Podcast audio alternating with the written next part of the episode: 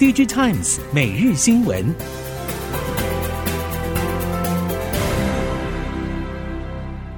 听众朋友们好，欢迎收听 DJ Times 每日新闻，我是翁方月，现在为您提供今天的科技产业新闻重点。首先带您关心。进入第四季下旬，各界都在关注苹果 iPhone 十四系列销售与备货状态变化。相机模组零组件业者坦言，今年订单并没有明显起伏。正面来看，应该可以免除先前 iPhone Ten 时的十二月大砍单危机。iPhone 十四系列拉货将呈现近两年的正常季节性表现。明年第一季因为传统淡季，需求会小幅下降。以今年市况观察，目前 iPhone 十四 Pro 以上机种需求稳健。系统组装端可能有所递延，对于零组件需求应该已经固定。VCM 等供应链都是逐月确认订单状况，以 VCM 来说也没有太多库存问题。整体来看，销售量不太可能出现大幅度成长，但以目前进度观察，供应链业者对于 iPhone 相关零组件的能见度掌握程度还是明显高于 Android 阵营。估计多数业者可以在苹果相关业务达成年初设定的预算计划与目标。一年一度的黑色星期五购物节本周陆续开跑，由于 LCD 电视面板价格下跌到低点，零售商祭出史上最低的电视破盘价，像是七十五寸电视售价不到五百美元，八十五寸电视也以首度跌破一千美元的价格开卖，希望能在大通膨时代抢攻更多消费者的荷包。不过，市场预期十二月之后，因为有季底库存调整因素，因此电视面板价格要持续上涨可能不容易。预期接下来的价格可能盘整到明年第一季，而旺季促销的销售结果将会影响到电视品牌业者后续回补面板的力道，同时也会进一步左右面板的价格走势。笔电供应链指出，中国 PC 通路十一长假从九月下旬开始备货，在十月加温，却到最后一到两周拉货开始下滑。预估是因为通路库存已满，且后续状况难以推测。业界预估，中国十一长假笔电销售将比去年衰退，但有机会与二零一九年持平。供应链表示，目前中国零售通路传来的消息是步步为营，在每一波销售季之后会重新检视状况，作为下次拉货的基准。供应链表示，中国零售通路在双十一前保持乐观，甚至评估会与去年同期相当。然而，因应现在的情势，供应链也会自行调整。如今，即使最后客户拉货趋缓，也与供应链自行预估相当。目前看来，对客户后续订单还是会保守应对。随着 PCB 厂旺季拉货高峰已过，台湾电路板协会公告，PCB 各产品项十月营收都呈现月减情形。硬板和 IC 载板方面，与九月营收相比下滑大约百分之三。软板方面，总营收也有些微下滑。PCB 业者认为，上半年消费性电子产品市场低迷，不过以终端来说，汽车、网通与资料中心需求还算热络，展望乐观，进而带动伺服器板、汽车板与 IC 载板需求。伺服器板部分，Intel、超维明年上半年将启动拉货，不少伺服器 PCB 供应链业者乐见明年会比今年更好。而在汽车板部分，市场指出 PCB 大厂进鹏第四季获利能够超越第三季，明年营运状况会比今年来得更好。至于热度整年不减的 IC 载板，国内 CCL 厂韩进设备厂亚太金属指出，未来两年 IC 载板市况看起来不错，合并营收渴望维持高水准表现，目前不受当前景气衰退影响。日本半导体产业以设备与材料傲视全球，却在先进制程微影设备领域拱手让艾斯摩尔在十奈米制程以下以 EUV 曝光机寡占台积电、三星电子、Intel 甚至 SK 海力士、美光等逻辑 IC 与记忆体晶片大厂订单。不过，日本微影设备大厂佳能日前在法说会上证实，将在日本斥资大约五百亿日元，在日本中部新建新厂，扩增其微影设备产能。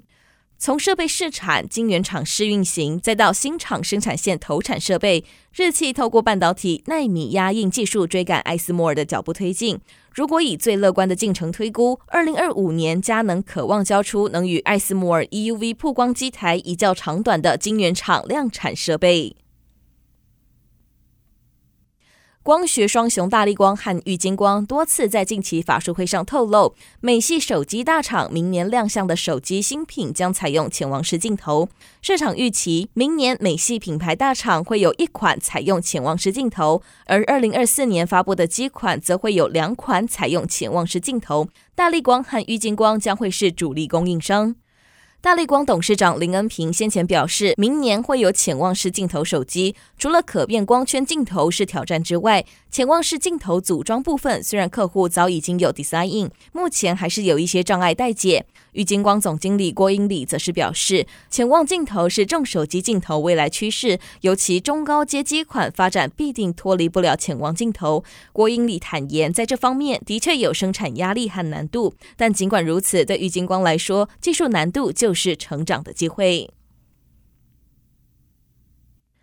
近期 PC 市况不佳，在 PC 大厂最新财报当中，戴尔 PC 业务营收下滑，靠着伺服器和储存等业务作为缓冲，而惠普则是表示将在未来三年裁员六千人。戴尔表示，截至十月二十八号的财报当中，整体表现与预期相符，未来将会持续管控开支。而惠普则是预期市场环境将充满挑战，影响也从低阶消费产品蔓延到商用产品，在未来三年内将会有大约百分之十的裁员。戴尔认为，长期来看，经济下行并不会阻止企业数位化的脚步，但短期而言，企业确实会延迟 IT 支出。惠普则是表示，商用客户倾向往高阶产品靠拢，不过由于市场疲软和外汇以及部分地区供应链影响，整体营收下滑。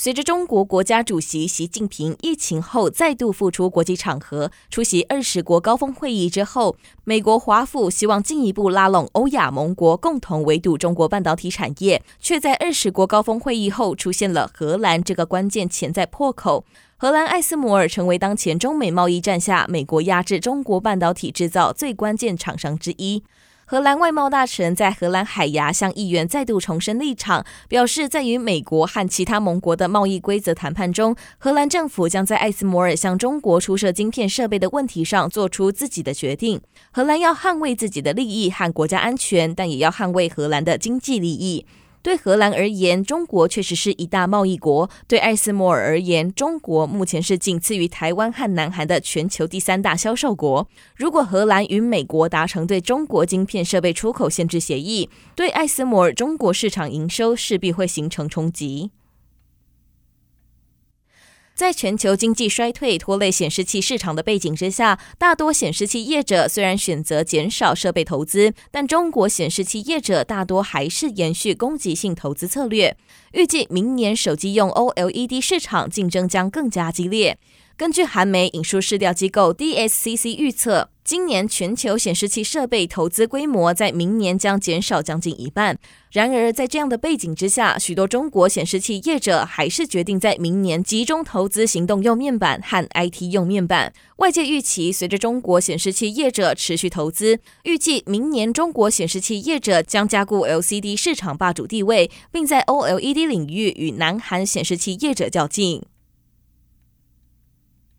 坏天气是自驾车最严酷的考验。威某有先见之明，早就开始投资天气研究，靠自己的力量建立超细微的即时天气地图。根据报道，自驾车主要仰赖摄影机、雷达和光达来看见周围的环境。可是下雨天，道路潮湿会反光，混淆摄影机的视觉；大雾和大雪也会扭曲感测数据。因此威某从草创初期就开始耕耘天气研究，尤其是浓雾的天气。Waymo 表示，有了天气观测能力，Waymo 可以知道哪些地方的天气会变好或变坏。目前，旧金山和凤凰城的服务已经在使用，未来增加新的营运点，也会建立类似的即时天气地图。Waymo 相信，即时局部的天气资料，再加上预测决策能力，Waymo 自驾车不久就可以轻松应付浓雾的环境。